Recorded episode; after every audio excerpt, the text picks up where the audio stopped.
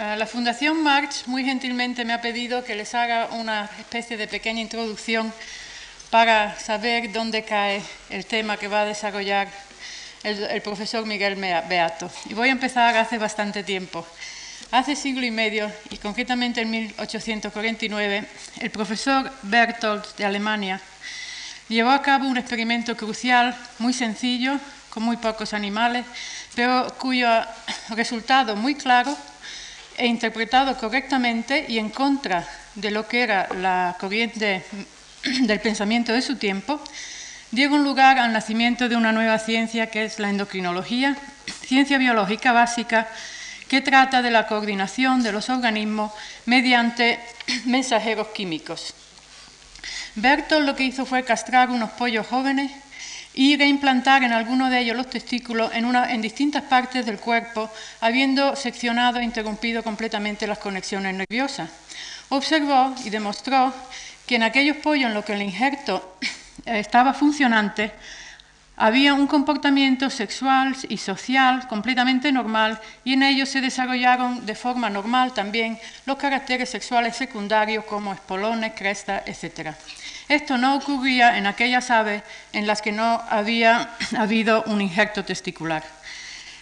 Concluyó muy, correctamente que los testículos debían de estar segregando algo a la sangre que producía efectos en tejidos muy distantes de su localización anatómica habitual. Y por lo tanto, esta fue la primera demostración clara de que unas células pueden influir sobre otras que están alejadas de ella sin que haya ninguna conexión nerviosa. Estos experimentos cayó un poco en el olvido durante casi un cuarto de siglo, pero ya a finales del siglo pasado se sucedieron de forma cada vez más rápida muchos experimentos clásicos de extirpación de glándula de secreción interna, viendo las alteraciones que se producían en el organismo como conjunto o bien en algunos tejidos muy específicos y a partir de aquí ya se pasó a una segunda fase de aislamiento de lo que entonces se llamaban los principios activos de estas glándulas que, segregado a la sangre, eran capaces de producir efectos a distancia compuestos que hoy en día conocemos como hormonas. La elucidación de la estructura química de estas hormonas eh, tuvo que esperar al desarrollo de la química orgánica y de la química de proteína, pero ya entre los años 30 y 50 de nuestro siglo se había esclarecido la estructura de muchas hormonas o se habían obtenido bastante purificadas de extractos de tejidos y pudieron emplearse en clínica con logros que fueron realmente espectaculares. Ya para entonces se pudo establecer que había una serie importante de hormonas entre ellas las relacionadas con la reproducción, andrógenos y estrógenos, de compuestos de la corteza suprarrenal, glucocorticoide, mineralocorticoide y vitamina D, que tenían una estructura química común y pertenecían todas ellas a la familia de los esteroides. Y fue muy interesante que desde el principio se observó que entre algunos de estos esteroides había diferencias de estructuras muy pequeñas y sin embargo los efectos biológicos que inducían eran muy diferentes y además se inducían en tejidos específicos mm, para cada uno de ellos. Todo esto hacía surgir una pregunta que ya se había hecho también con otras hormonas, y es que estos esteroides con distintas estructuras son vertidos a la sangre y la sangre va bañando a las células del organismo, a todas ellas. Sin embargo, no todos los tejidos son capaces de responder, sino que hay unos tejidos sensibles a ellas y otros no. Por lo tanto, ah, era difícil de comprender a qué se debía esto. E invirtiendo una vieja analogía muy manida en bioquímica de la llave y la cerradura, nos encontrábamos no hace tanto tiempo, a mediados de este siglo, con que conocíamos en muchos casos cuál era la llave, la hormona. Sabíamos qué puerta abría, o sea, qué efectos biológicos tenían, pero realmente no sabíamos ni cuál era ni cómo era la cerradura en la que tenía que encajar la llave para que se abriera la puerta. Y así, a mediados del siglo, Rolf Carballo en una conferencia de ingreso a la Real Academia de Medicina llamada La Nueva Endocrinología, primero se admiraba de la cantidad de conocimientos que ya había, pero al final se lamentaba muy de veras de que este gigantesco edificio tiene hueco el corazón. Y yo creo que la conferencia de hoy del profesor Beato nos va a mostrar a todos lo rápidamente que se ha avanzado en este campo a partir de mediados de siglo, puesto que ya a los pocos años de este desesperazado comentario de Ross Carballo empezaron a aparecer eh, conocimientos nuevos. Uno de ellos fue muy importante, el de Sutherland, que demostraba que algunas hormonas, catecolaminas, péptidos, proteínas, inducían en los tejidos sensibles la aparición de un segundo mensajero. Pero hubo otros descubrimientos que entonces no se apreciaron tan rápidamente en su plenitud, como los de Clara y Roberts y Müller, que mostraron que había acumulación de RNA, proteína y DNA en tejidos estimulados por estrógeno. Y Müller además demostró que estos efectos se podían inhibir, bloquear mediante inhibidores de los procesos de transcripción y traducción. Y en el 60, Carlson y Clever demostraron que una otra hormona esteroidea de los insectos, la indisona, producía cambios muy claramente visibles en los cromosomas gigantes de las larvas de, algunos, de, los insectos en puntos que eran puntos de activa síntesis de RNA. Y entonces Carlson fue quien enunció de forma formal la hipótesis implícita en los experimentos de Müller, y es que los esteroides estimulan o activan lugares específicos en los genes para inducir mRNAs específicos en tejidos sensibles que a su vez inducirían la síntesis de una proteína específica. Al poco tiempo, Jensen realizó un experimento crucial empleando estradiol radioactivo, por el que demostró que si bien el estradiol iba por la sangre a todos los tejidos, solo se acumulaba en aquellos que eran capaces de responder a estrógenos y permanecían allí de una forma prolongada incluso cuando los niveles en la sangre se habían hecho indetectables. Y a estos experimentos tan importantes se siguieron una serie eh, muy amplia que demostraron que el estradiol lo que hacía en esta célula era unirse a una proteína celular.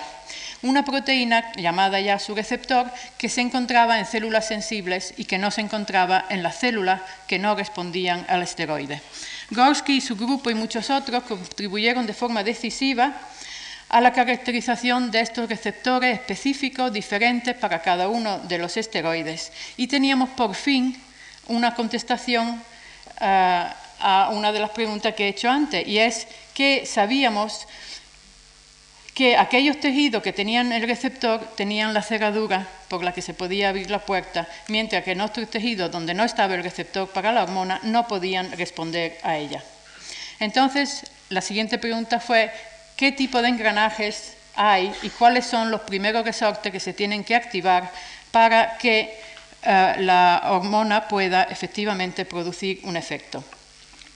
Se vio enseguida que, eh, que, una vez unida al receptor, la hormona esteroidea aparecía en el núcleo donde se unía con gran afinidad a la cromatina y que había proteínas acídicas que conferían una especificidad del tejido al esteroide eh, en cuestión.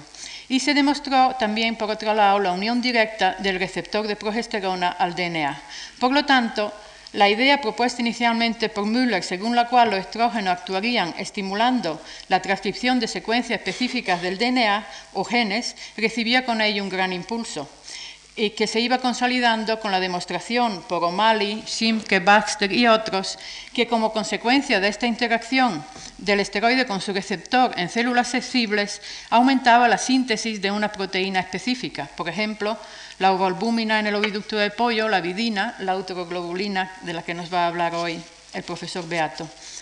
El aumento de la síntesis de proteína a su vez pudo ya correlacionarse con un aumento de síntesis de su RNA mensajero y por lo tanto se hizo cada vez más evidente que el modo de acción de los esteroides consistía en la regulación de la expresión génica. Esto, como ustedes comprenderán, abrió un horizonte verdaderamente apasionante, ya que iban a la par que los grandes ah, adelantos en biología molecular. Y ya llegado a ese punto, ah, permítanme que le haga un pequeño ah, inciso, que realmente en el momento actual, más que de modo de acción de la hormona esteroidea, sabemos que de lo que debíamos hablar es de modo de reacción de la célula sensible a la hormona. Es en este campo precisamente donde el profesor Beato ha hecho unas contribuciones importantísimas, reconocidas internacionalmente y relacionadas especialmente con el modo de reacción a los glucocorticoides y a los estrógenos. Nacido en Salamanca en 1939, estudió medicina en Valladolid y en Barcelona y después de licenciarse trabajó un año con su padre como ginecólogo. A partir de allí se trasladó a Madrid, donde inició una carrera de investigación en un centro coordinado del Consejo Superior de Investigación Científica y la Universidad Complutense, dirigido por el profesor Botella Lucia, donde realizó su tesis doctoral. Y en el año 67 marchó a Alemania con ayuda, entre otros, de una beca de la Fundación Juan March, y pienso que esta fundación bien puede estar orgullosa de haber ayudado a tantos jóvenes en momentos muy cruciales de su carrera científica. Allí eh, hizo una tesis doctoral en Alemania y obtuvo su habilitación como docente universitario en bioquímica. Y como mm, becario de la Fundación Alexander von Humboldt, investigó el modo de acción de los glucocorticoides en hígado empleando métodos bioquímicos clásicos. Terminada esta fase, se trasladó a la Columbia University en New York y allí con Figelsong del grupo de Spiegelman contribuyó de forma muy fundamental a estudios sobre esteroides y activación de síntesis de RNA, incorporando en su bagaje científico la metodología de la biología molecular. Y después de esta etapa muy importante, volvió a Marburg y es allí, en esa universidad alemana, donde ha realizado la mayor parte de su investigación más reciente al frente de un grupo muy numeroso de investigadores y en dos líneas en las que se considera como máxima autoridad. Por una parte, caracterizaron y purificaron la uteroglobina, proteína típica del útero de conejo, que se induce por progesterona, pasando después a la determinación de su estructura primaria y terciaria, a la caracterización de la región del DNA que la codifica y estudiando finalmente la interacción del receptor de progesterona con este gen. Y por otra parte, ha contribuido de forma decisiva a la caracterización, purificación y modo de acción del receptor de glucocorticoide, habiendo identificado aquella región del DNA con la que interacciona y demostrado que el receptor precisamente interacciona con elementos reguladores de la expresión del gen. En el momento actual está investigando activamente qué es lo que ocurre después de esta interacción entre el receptor hormonal y los elementos reguladores del DNA y cuáles son los mecanismos por los que esta interacción se traduce en un cambio en la eficiencia de la transcripción de genes. Por lo tanto, ven ustedes que ha contribuido, y lo verán mucho más claramente con la conferencia magnífica que seguramente nos dará, porque ya le he oído varias y realmente son clarísimas, que ha contribuido de una forma clarísima a que la endocrinología actual ya no tenga hueco el corazón como ocurría hace poco más de 30 años. Y además, no solo ha contribuido a esta parte de la endocrinología, sino al esclarecimiento de un problema mucho más general y es de cómo las células especializadas expresan de diferente manera su dotación genética, a pesar de que esta es la misma para todas las células de un individuo. Y me queda solamente agradecer, yo creo que en nombre de todo, a la Fundación Marx el haber dado la oportunidad de tener aquí al profesor Beato como conferenciante y eh, al doctor Beato haber encontrado tiempo para venir a hablarnos y agradecer también el honor que se me ha hecho al uh, pedirme esta introducción.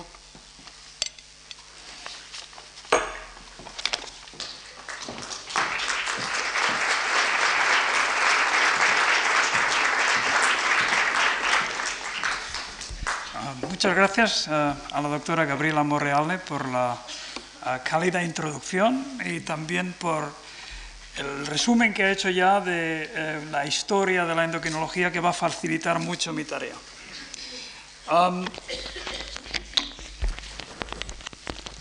es para mí un, placer y un gran honor el estar aquí y una alegría especial por varias razones.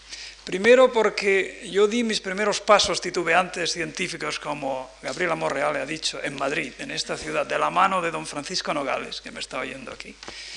Segundo porque eh, también la Fundación Mars jugó un papel decisivo en la fase inicial de mi orientación hacia la bioquímica. Y en tercer lugar porque por un juego del azar o por las leyes precisas que rigen el universo, como diría Borges, la persona que directamente me invitó a dar esta conferencia, Andrés González, resulta ser un entrañable amigo del colegio de Burgos, al que no veía desde hace más de 30 años. Pueden imaginarse la ilusión con que acepté su invitación de venir aquí.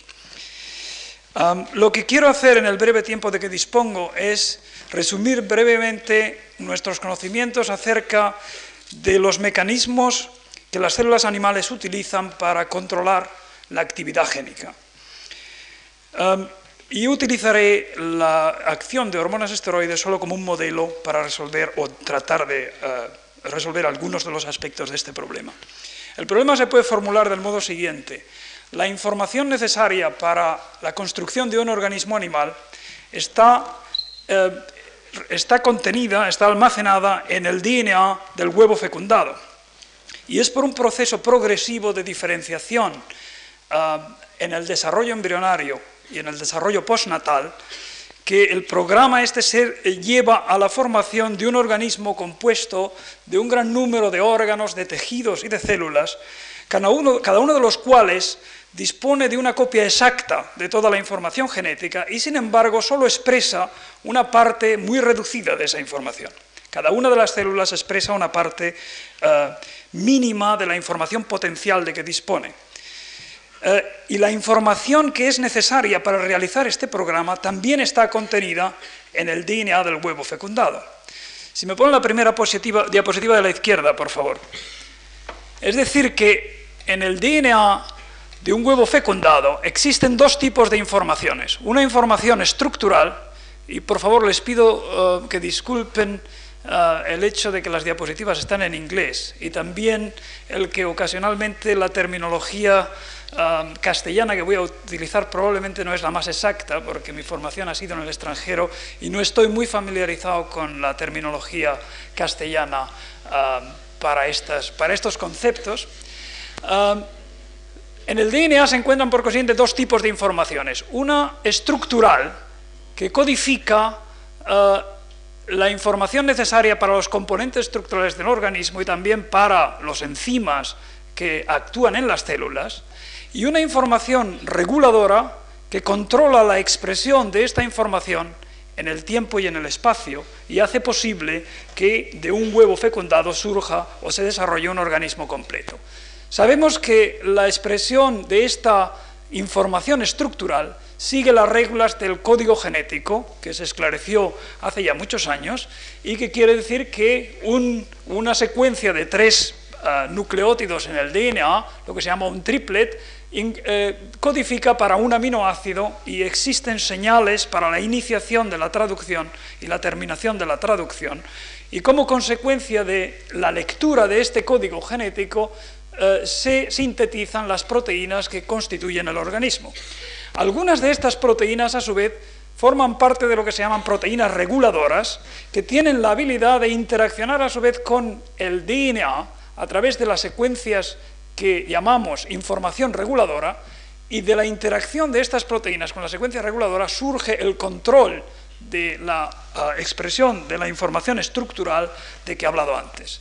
Es decir, que lo que voy a hacer en, dentro de los próximos 40 ah, ah, minutos va a ser dirigirme a el significado, el sentido de estas flechas tan sencillas mostradas aquí, y cuando digo sentido quiero decir los mecanismos moleculares subyacentes a la interacción de las proteínas reguladoras con el DNA y a la interacción de esta información con la información estructural.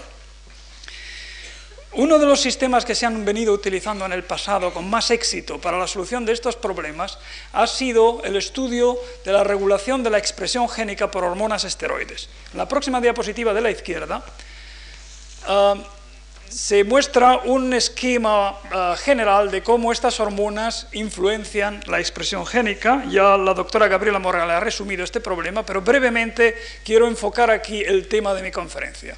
Las hormonas, que están simbolizadas aquí por este triángulo, um, atraviesan la membrana celular por un proceso mal conocido que podría incluir un transporte activo interaccionan dentro de la célula con unas proteínas específicas que están simbolizadas aquí por esta R, que se llaman receptores, y que son proteínas solubles de la célula. Y en esto, estas hormonas se diferencian de las hormonas peptídicas, de las que probablemente habló Pedro Cuatrecasas en la conferencia precedente de este ciclo, y que eh, están ancladas en la membrana y necesitan un intermediario intracelular para llevar a cabo sus efectos biológicos. En este caso, la hormona se fija directamente a la proteína, el complejo de hormona y proteína sufre una serie de transformaciones en las que no voy a entrar en detalle, que se conocen como activación, Y este complejo activado de hormona y receptor adquiere la habilidad de reconocer secuencias específicas en el DNA. Como consecuencia de esta interacción surge entonces un cambio en la expresión de ciertos genes, y estos son distintos en cada célula. Este cambio puede ser positivo o negativo, en el sentido de que las hormonas pueden inducir ciertos genes, pero también reprimir otros. Y esto resulta naturalmente en una respuesta biológica del sistema, que es la síntesis de una proteína, de una enzima, de un RNA, de diversos eh, productos génicos. Lo que pienso hacer eh, en, el curso de mi presentación va a ser primero describir qué tipo de interacción tiene lugar entre el complejo de hormona y receptor y el DNA. En segundo lugar, voy a preguntar qué función juega la hormona en este mecanismo de interacción. Y al final me dirigiré al problema más complejo y todavía eh, mucho menos eh, estudiado de cuál es el mecanismo íntimo por el cual la interacción del receptor con el DNA lleva a una modulación de la eficacia de la transcripción. Eh, en la siguiente diapositiva de la izquierda, por favor, se ve la estructura de un promotor de células eucarióticas que codifica para una proteína estructural. Es importante que yo eh, resuma brevemente la estructura general de un promotor para que luego sea comprensible el tipo de resultados que voy a presentar. El promotor es el elemento clave para la expresión de un gen, es el elemento que es reconocido por los factores de transcripción y por la polimerasa, por la enzimología que transcribe el gen, y está compuesto de una serie de elementos que tienen un significado variable. Si la iniciación de la transcripción tiene lugar aquí, en un lugar que generalmente se simboliza por CAP, es decir, es el comienzo del RNA mensajero, el elemento más conservado dentro del promotor es este que está mostrado aquí con las siglas TATA, que se conoce como la TATA Box, y que generalmente está situado a una distancia aproximadamente de 30 pares de bases de la iniciación de la transcripción. Y la función de este elemento es eh, colocar a la polimerasa de modo que inicie en el sitio adecuado. Hay otra serie de elementos que están simbolizados aquí, eh, de los cuales uno muy bien conocido es este que se llama CATBOX, C-A-A-T. Estas letras supongo que ya sabéis que representan nucleótidos. Y hay otra serie de eh, elementos aquí a los que no voy a describir en detalle, que se conocen en la literatura inglesa como upstream elements, elementos distales que tienen una distancia mayor de la iniciación de la transcripción, pero no más de 100 a 150 pares de bases, y que tienen la habilidad de, actuar en, ambas orientaciones, es decir, eh, independientemente de la orientación de esta secuencia. Y su función es modular la actividad de la polimerasa sobre ese promotor. Estos elementos son relativamente constantes, están bien conservados en muchos genes y no parecen estar implicados en la regulación hormonal de un modo directo. Los elementos más enigmáticos y más interesantes desde el punto de vista de la regulación de la expresión génica son estos que están mostrados aquí, que se llaman enhancers, cuando activan la transcripción de un gen, o silencers o blockers, eh, inhibidores, cuando inhiben la transcripción de un gen. Y lo peculiar de estos elementos, que son secuencias de nucleótidos, es que pueden actuar a una distancia muy considerable del promotor, llegando hasta varios miles de pares de bases de distancia del sitio de iniciación de la transcripción, y todavía más interesante, pueden actuar 3' eh, es decir, por debajo, eh, eh, por debajo del sitio de iniciación de la transcripción dentro de la región que está transcrita por la polimerasa. Es decir, cualquier mecanismo que postulemos para explicar la acción de estos elementos tiene que considerar la posibilidad de actuar a distancia y también eh, por debajo del sitio de iniciación de la transcripción. Ahora, antes de seguir adelante y presentar los eh, eh, resultados experimentales, quiero eh, hacer un par de consideraciones metodológicas con respecto al tipo de experimentos sobre los que se basan los resultados que voy a presentar. La próxima diapositiva de la izquierda, por favor. Esto muestra un ejemplo del tipo de receptores que hemos utilizado para los experimentos, para la mayor parte de los experimentos que presentaré a continuación.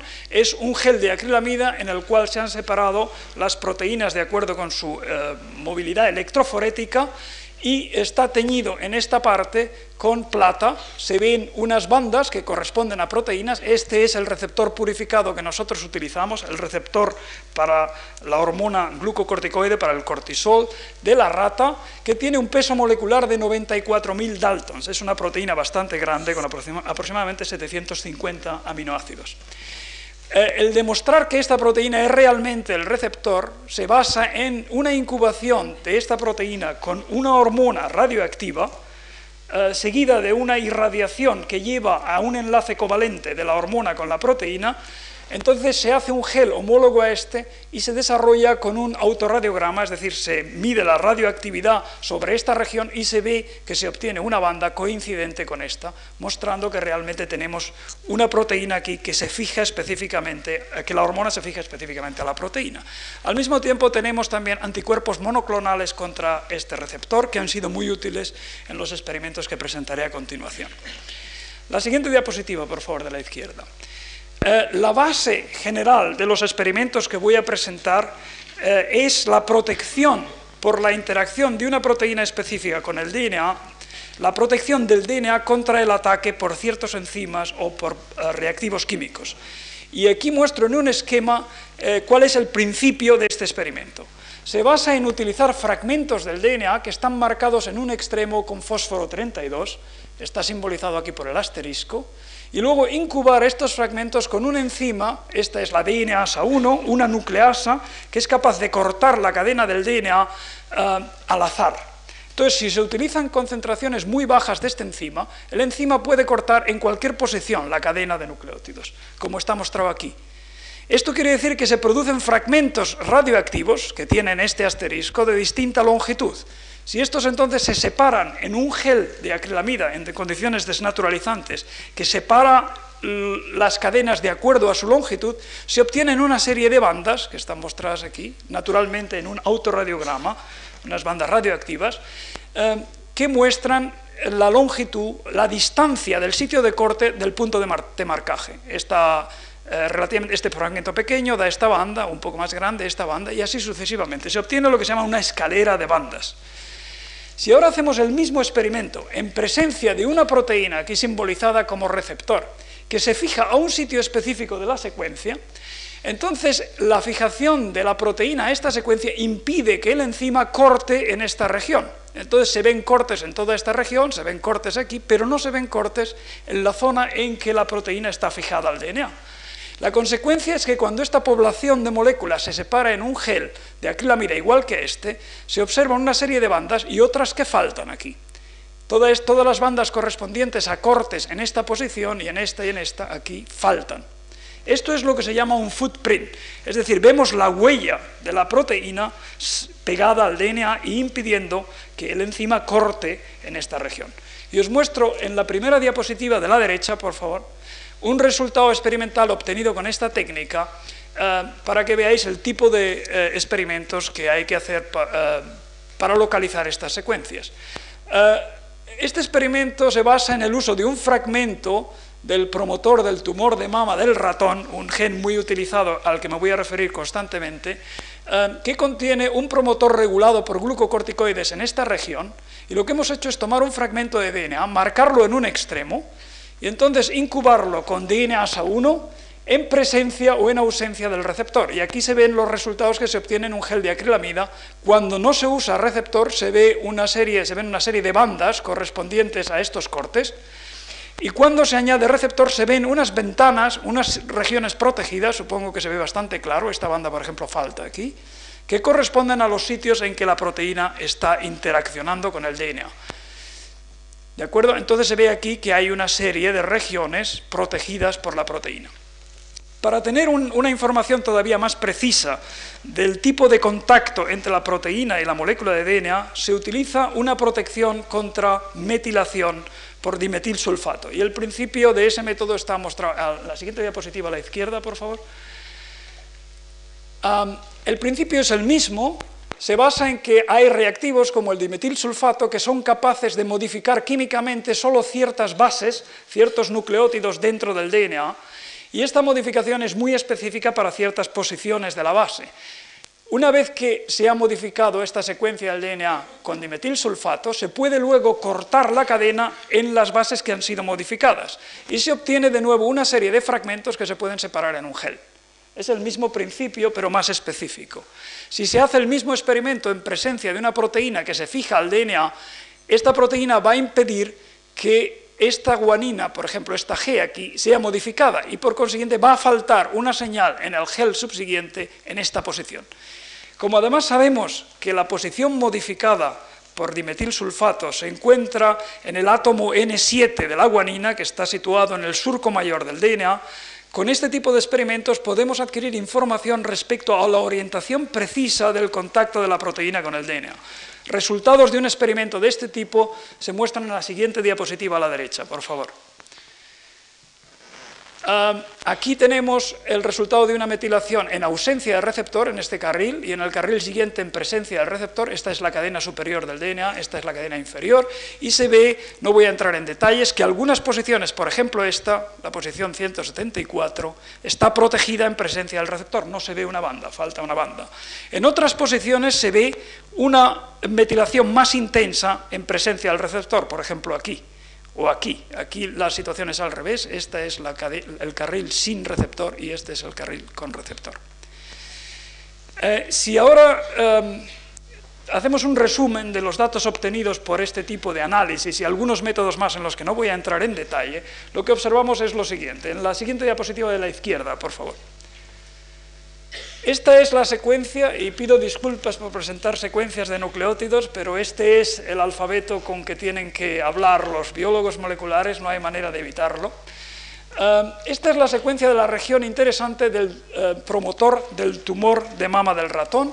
El lugar de iniciación de la transcripción está aquí. Esta es la famosa Tata Box de la que ya hablé. Y los sitios en que se fija el receptor están simbolizados aquí por estas líneas.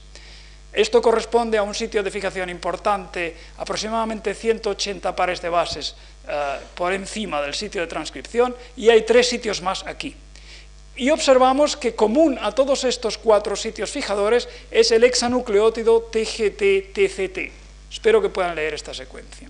Y en todos los casos eh, que hemos estudiado hasta el presente, siempre el receptor contacta, protege contra metilación las guaninas que forman parte de este hexanucleótido. Se ve aquí este símbolo, este triángulo indica que el receptor impide que esta guanina se metile y impide también que esta guanina se metile. Y lo mismo ocurre en todos los demás motivos de aquí. Es decir, con este tipo de análisis podemos adquirir una información muy precisa con respecto al, mecanismo de la interacción del receptor con el DNA. La siguiente diapositiva de la derecha, por favor y de la izquierda, también la siguiente de la izquierda. Estos datos simplemente muestran que ciertas zonas del DNA, ciertas secuencias, tienen la habilidad de ser reconocidas por el receptor, pero no, no demuestran que estas secuencias estén implicadas directamente en la inducción eh, por hormonas esteroides de la expresión génica. Para eh, demostrar esto hacen falta otro tipo de experimentos funcionales. Y estos experimentos están descritos aquí. Lo que se hace en este caso es eh, coger fragmentos conteniendo estos sitios fijadores, que están simbolizados aquí por estas eh, barras negras, y colocarlos frente a un promotor, aquí simbolizado por TK, es el promotor de la timidinquinasa de un virus, un promotor neutro, es decir, un promotor que generalmente no responde a hormonas. Entonces se hace la pregunta siguiente, si este promotor, que generalmente no responde a hormonas, eh, recibe o se sitúa en la proximidad de estos elementos que fijan el receptor adquiere entonces la capacidad de responder a las hormonas y este es el test funcional que permite identificar elementos reguladores eh, sin lugar a dudas. Entonces el tipo de resultados que se obtienen eh, está mostrado a la derecha y no voy a entrar en grandes detalles, solamente eh, son experimentos de transferencia génica, solamente esta primera columna. lo que hemos hecho ha sido unir el promotor del gen de la timidinquinasa a un Um, lo que se llama un gen marcador o reporter que se puede medir con gran facilidad y permite entonces uh, estimar con precisión la actividad de este promotor. Y este gen en este caso es el gen de la cloranfenicol acetiltransferasa, una enzima de coli que, produce, uh, que, se puede ensayar con, gran sensibilidad.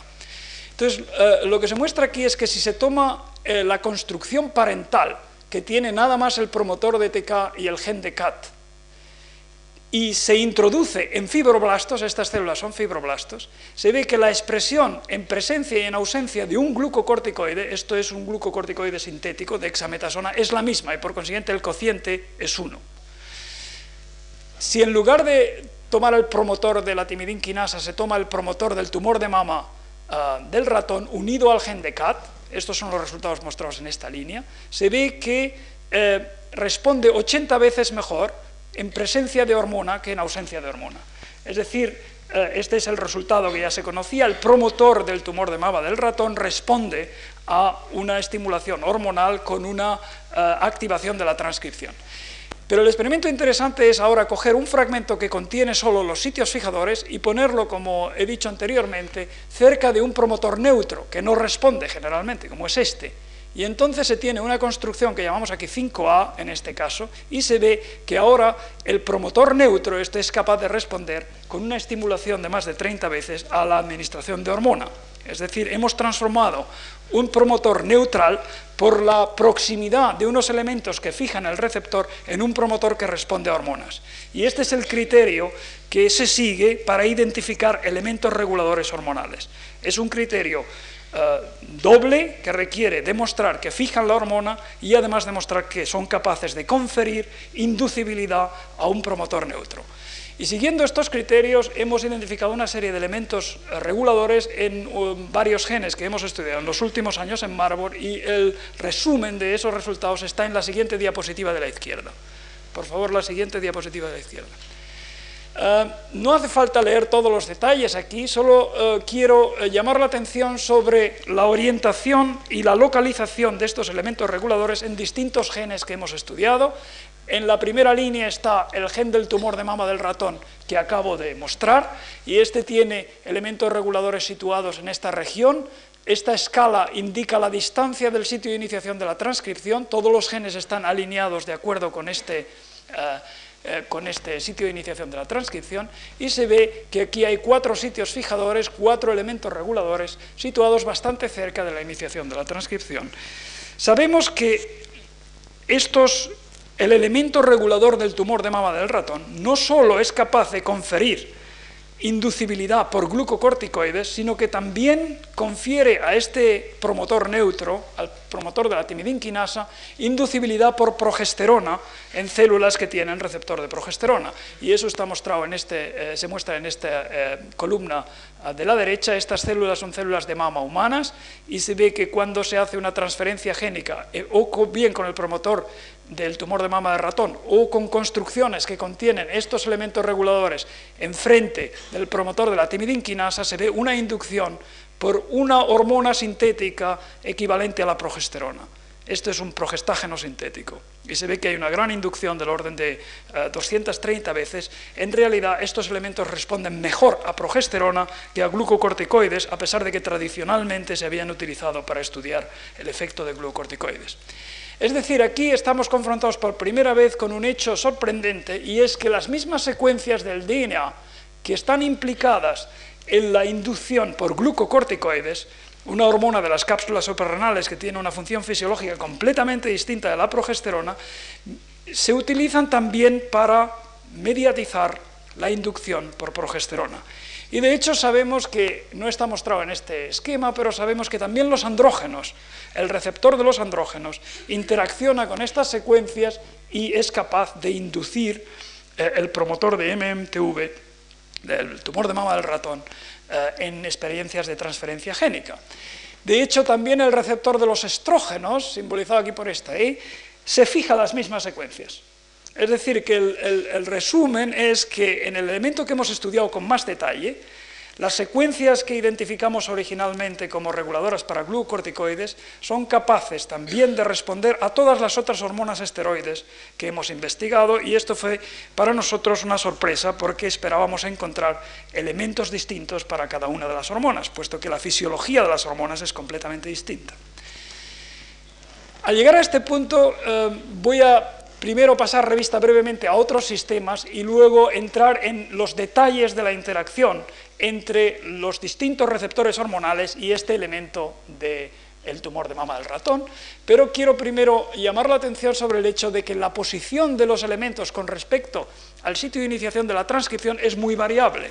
En algunos casos se encuentra cerca del sitio de iniciación, en otros casos se encuentra por debajo, 3', en algunos otros casos, como se ve por ejemplo en este gen de la uteroglobina del conejo, el elemento regulador se encuentra, aquí la escala está interrumpida, se encuentra más de 2.500 bases por encima eh, del sitio de iniciación de la transcripción, a una gran distancia.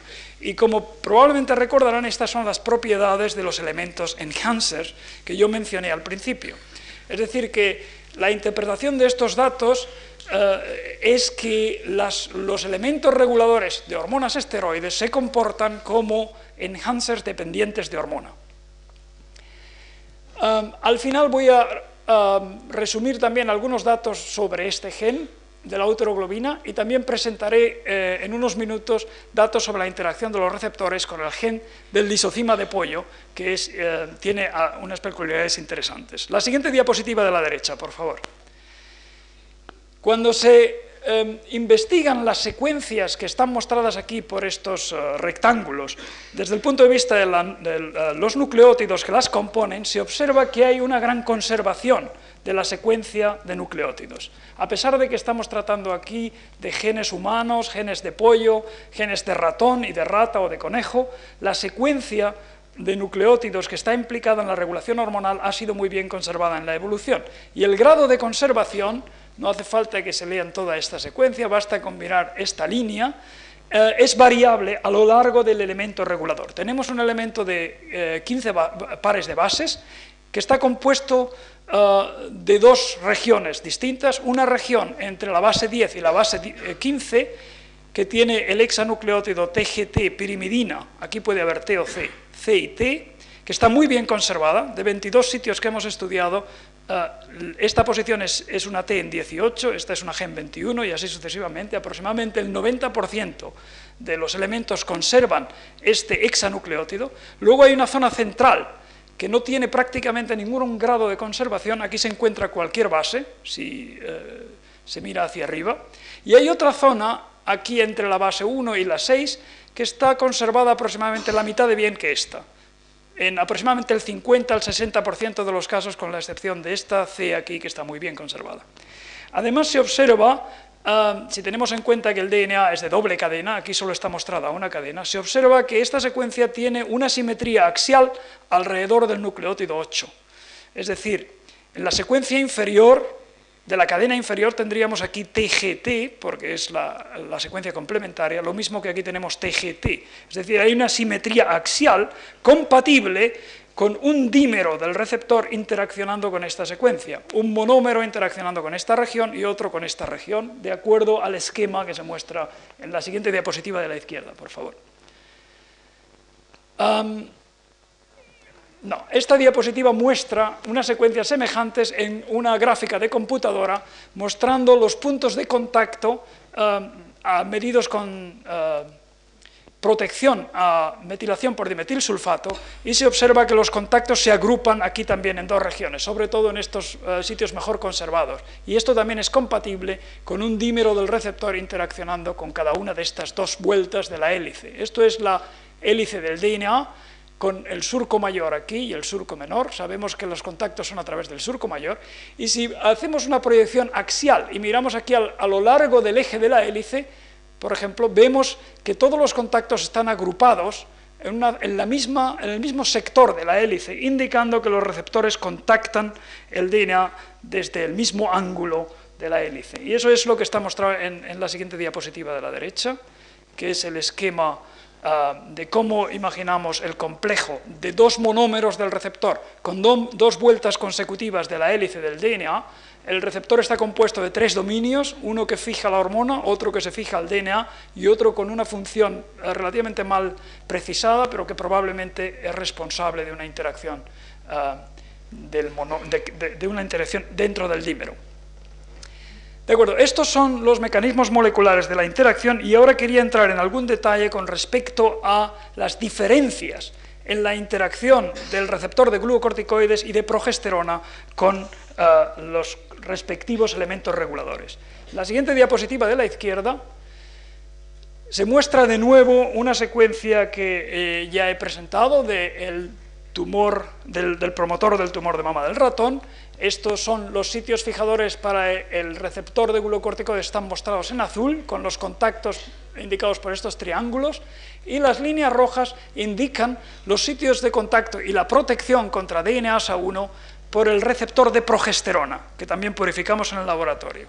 Y lo que se observa es que en esta zona del promotor los contactos son idénticos y la región protegida contra DNASA1 es prácticamente la misma. Es decir, los dos receptores tienen la habilidad de reconocer las mismas secuencias.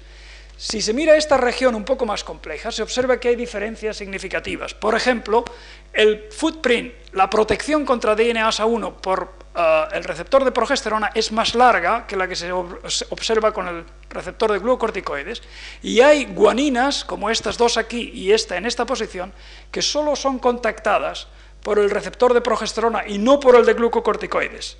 Es decir, que a pesar de que las dos, los dos receptores reconocen una región semejante del DNA, el mecanismo íntimo de la interacción de las dos proteínas con el DNA es distinto. Y todavía un caso más claro de estas diferencias se ve en la diapositiva de la derecha. La siguiente, por favor. Em, no, esto es la representación, perdón, en computadora, eh, en gráfica de computadora de esta región, mostrando los sitios contactados por el receptor de progesterona en rojo y los sitios contactados por, las dos, por los dos receptores en verde. Es prácticamente la misma información, pero en una representación eh, gráfica. En la siguiente diapositiva de la izquierda muestro un experimento muy similar realizado con el promotor del gen de lisocima de pollo, en el que en lugar de utilizar colores he utilizado dos símbolos distintos. ¿Puede enfocar, por favor? Eh, también aquí se ve el la protección contra DNASA por el receptor de glucocorticoides son los puntos, es más corta que la protección por el receptor de progesterona, que se extiende aquí bastante más, y además los contactos son muy distintos. El receptor de glucocorticoides, representado por los rombos, contacta nada más estas tres guaninas, y el receptor de progesterona contacta además estas otras tres. Solo hay un contacto común aquí y en la representación gráfica de computadora se ve que aparte de este contacto común los contactos están orientados de un modo distinto. Y en realidad si hacemos una proyección axial como la eh, vimos anteriormente, y esto está representado aquí, se ve que los contactos para el receptor de glucocorticoides están agrupados en un sector muy estrecho y los de, para el receptor de progesterona están desplazados eh, con respecto a estos, de modo que los dos receptores eh, se acercan a la hélice del DNA con ángulos distintos. Hay muchos más resultados de este tipo con otros genes que quiero resumir diciendo que a pesar de que los receptores interaccionan con secuencias muy homólogas del DNA, el mecanismo íntimo de la interacción es distinto. Y en este punto quiero mencionar que en, distintos laboratorios, no en el nuestro, se han clonado los genes que codifican los receptores hormonales y se conoce la secuencia primaria. En la diapositiva de la derecha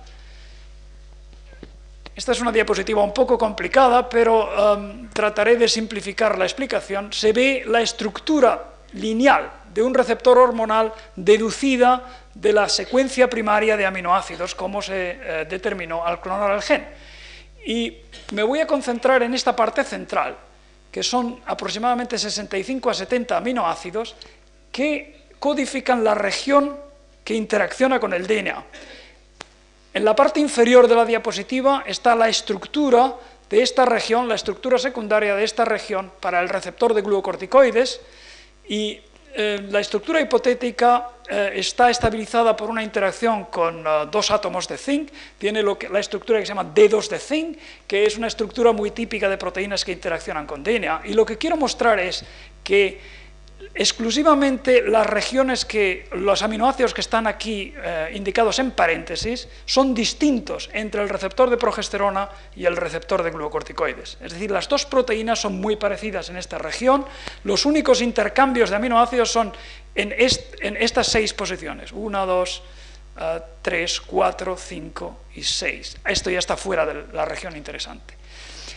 Es decir, esta diferencia sutil en la composición de aminoácidos del sitio fijador de la proteína explica la diferente interacción de estos dos receptores con el DNA.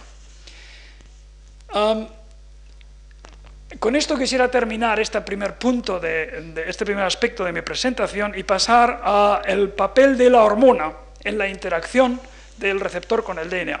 De acuerdo con el concepto clásico, eh, la hormona es necesaria para que el receptor eh, para que el receptor se transforme en la conformación que le permite fijarse al DNA. De acuerdo con esa hipótesis, eh, no se podría ver una fijación del receptor libre de hormona al DNA. Solo el receptor eh, unido a la hormona sería capaz de reconocer secuencias específicas. Y en realidad hay una serie de experimentos en vivo, con animales intactos o con células en cultivo, que muestran que de hecho el receptor sin hormona no está localizado en las regiones eh, que se sabe que son reconocidas por el receptor. Se da la hormona y entonces se ve que el complejo interacciona con estas secuencias. Entonces nosotros nos preguntamos si este tipo de propiedades se puede reproducir in vitro. Y sorprendentemente encontramos que el receptor libre de hormona es perfectamente capaz de interaccionar con el DNA y de reconocer secuencias específicas in vitro, en el tubo de ensayo.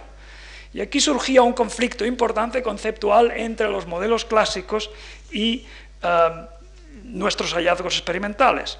Entonces decidimos eh, analizar en más detalle eh, la interacción del receptor con y sin hormona con el DNA. Y esto está mostrado en las siguientes diapositivas. Por favor, la siguiente diapositiva de la izquierda. No, la, la siguiente, por favor, la siguiente aquí. La siguiente de la izquierda y la siguiente de la derecha. Estos experimentos muestran la, cinética de la interacción del receptor con el DNA en presencia y en ausencia de hormona. Y lo que encontramos fue que aun cuando el receptor sin hormona es perfectamente capaz de interaccionar con el DNA, la cinética de la interacción es distinta. Y eso es lo que se muestra en estos experimentos. Esta escala eh, mide el tiempo y aquí se mide, eh, si nos concentramos en esta parte de la diapositiva, se mide eh, la desaparición del complejo de receptor y hormona como función del tiempo en ausencia de hormona y en presencia de hormona. Y lo que se ve es que en ausencia de hormona el complejo es más estable, la vida media del complejo son 90 minutos, mientras que en presencia de hormona, esto es un glucorticoide sintético, la vida media son 3 minutos. Es decir, el receptor sin hormona se disocia más lentamente del DNA que el receptor con hormona. A la derecha se muestra un experimento que mide la cinética de asociación, esta es la cinética de disociación, y se ve que también en este caso el receptor sin hormona, esto es con dos distintos fragmentos de DNA, se fija el DNA más lentamente que el receptor con hormona. Y este experimento no es preciso porque la reacción en presencia de hormona es demasiado rápida para ser medida con precisión, pero eh, el mensaje ah, de estos experimentos es que tanto la cinética de asociación como de disociación del receptor al DNA es acelerada por la hormona. Entonces, eh, tratando de compaginar estos resultados con eh, eh, los conocimientos que había de la interacción en vivo, hemos formulado una hipótesis cinética que trataré de resumir brevemente. Es un poco complicada, pero espero que puedan seguirme. el problema de una proteína reguladora cuando se encuentra con el DNA de una célula del núcleo de una célula es que hay muy pocas secuencias específicas diluidas en un mar, en una inmensidad de secuencias inespecíficas. El DNA de una célula eucariótica tiene del orden de mil millones de pares de bases y dentro de estos solo hay unos cuantos cientos de elementos reguladores para la hormona. Es decir, el problema de una proteína reguladora en vivo en la célula es encontrar las secuencias específicas en el contexto de esa gran cantidad de secuencias inespecíficas. Y las ideas dominantes sobre el mecanismo de esta búsqueda es que las proteínas reguladoras primero interaccionan con el DNA de un modo inespecífico, simplemente por fuerzas electrostáticas, y luego eh, tiene lugar lo que se llama un mecanismo de deslizamiento eh, en la literatura inglesa eh, se utilizan las palabras eh, sliding o jumping, la proteína entonces disocia y reasocia y busca a lo largo del DNA la secuencia hasta que encuentra las secuencias específicas, entonces se fija y activa.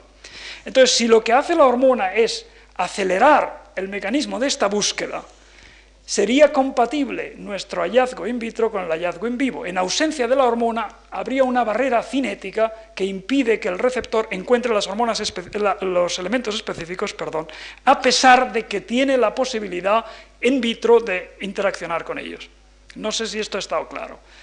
Hemos hecho ya un experimento para eh, verificar o falsificar esta hipótesis, que es compatible con la hipótesis, y lo que hemos hecho es simplemente exprimir en células de cultivo una gran cantidad de receptor.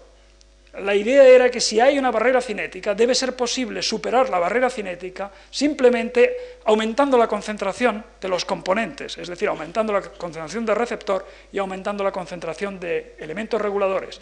Y de hecho, si se hace un experimento de este tipo, si se expresan grandes cantidades de receptor en una célula y se añaden una gran cantidad de secuencias reguladoras, se observa que el receptor es capaz de fijarse a estas secuencias en ausencia de hormona.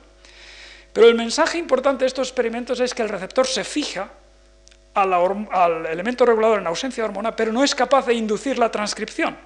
Es decir, que la hormona no solo es necesaria para acelerar la búsqueda de las secuencias específicas en el contexto del DNA inespecífico, sino que es también necesaria para activar la transcripción. ¿De acuerdo? Entonces, con esto paso al punto final o al tema final de mi presentación, que es por qué mecanismo la interacción del receptor con eh, el DNA es capaz de activar o de modular la eficacia con que se utiliza un promotor. Eh, la siguiente diapositiva, por favor, aquí a la izquierda. también la siguiente diapositiva a la derecha, por favor. Esto muestra de nuevo la misma región del tumor de mama del ratón que ya eh, he presentado repetidas veces y se sabe que para que el promotor sea transcrito es necesario que un factor de transcripción que se llama factor nuclear 1 interaccione con esta secuencia que está subrayada aquí, TGGAA, y en la secuencia inferior TGGA. Hay un dímero de un factor de transcripción que interacciona con esta secuencia. Y sabemos, en experimentos de eficacia semejantes a los que he mostrado anteriormente, que cuando este factor de transcripción interacciona con esta secuencia, contacta estas dos Gs y estas dos Gs. Y esto es lo que se muestra aquí. Este es el sitio de contacto del factor de transcripción nuclear 1 con el DNA en esta región y este es el sitio de contacto del receptor con esta G y esta G, en la doble hélice del DNA. Y lo que se observa es que una parte de los elementos contactados por el factor de transcripción está en la misma cara del DNA, mientras que la otra está en una cara opuesta. Está en una cara distinta del DNA. Y eso se ve si se mira a través de la hélice en la siguiente diapositiva, eh, a la izquierda, por favor. Mirando a través de la hélice, y esto es una vista en perspectiva, se ve que los sitios de contacto del factor nuclear 1 que están mostrados aquí en azul, están en dos sitios distintos de la hélice, mientras que los sitios de contacto del receptor están en la misma región. Entonces, hay unos experimentos del grupo de Gordon Hager en el NIH en eh, eh, Bethesda que muestran que en minicromosomas uh, que contienen este elemento regulador, el factor de transcripción nuclear 1, este factor que interacciona con esta región, no es capaz de fijarse al DNA a menos que se añada la hormona glucocorticoides. Y esto es sorprendente, porque de hecho el factor de transcripción 1 interacciona con estos elementos con una afinidad mucho mayor que el receptor hormonal. De modo que tenemos una paradoja que hay que resolver, que es por qué una proteína que tiene una afinidad mucho mayor por el DNA, este factor de transcripción, no es capaz de interaccionar con el DNA en cromatina, mientras que el receptor, que tiene una afinidad bastante floja por el DNA, es capaz de hacerlo. Y la solución viene cuando, en lugar de hablar solo del DNA desnudo, se incorpora la estructura de cromatina a este tipo de consideraciones. Y esto está, intento hacerlo de un modo, ah, en un modelo en las siguientes diapositivas, a la izquierda y a la derecha, por favor. Um, estos son dos vistas de una doble hélice del DNA enrollada a lo largo de un nucleosoma. Eh, como probablemente eh, ya es conocido, el DNA en la cromatina está, eh, em, está, organizado en forma de nucleosomas alrededor de octámeros de histonas que tienen una, una, circunferencia de 80 bases de pares, o sea que no se encuentra desnudo como una cadena, sino enrollado alrededor de estas ah, estructuras globulares en forma de una cadena, lo que se ha llamado a llamar una cadena de perlas. El DNA está enrollado alrededor de estos ah, nucleosomas, y lo que muestro aquí es la región relevante del promotor del tumor ah, de mama del ratón enrollada en un nucleosoma.